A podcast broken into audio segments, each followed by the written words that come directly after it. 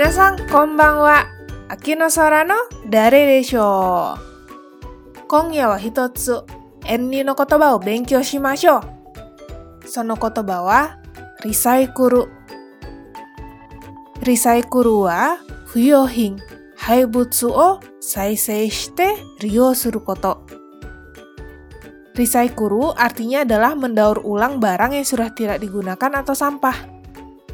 Reibung wa Arumi kang orisai kurusuru. Arumi kang orisai kurusuru. Imiwa mendaur ulang kaleng aluminium. Futatsu menore bungwa. Kono mise wa risaikuru seihin o utteimasu. Kono mise wa risaikuru seihin o utteimasu. Imiwa toko ini menjual produk daur ulang.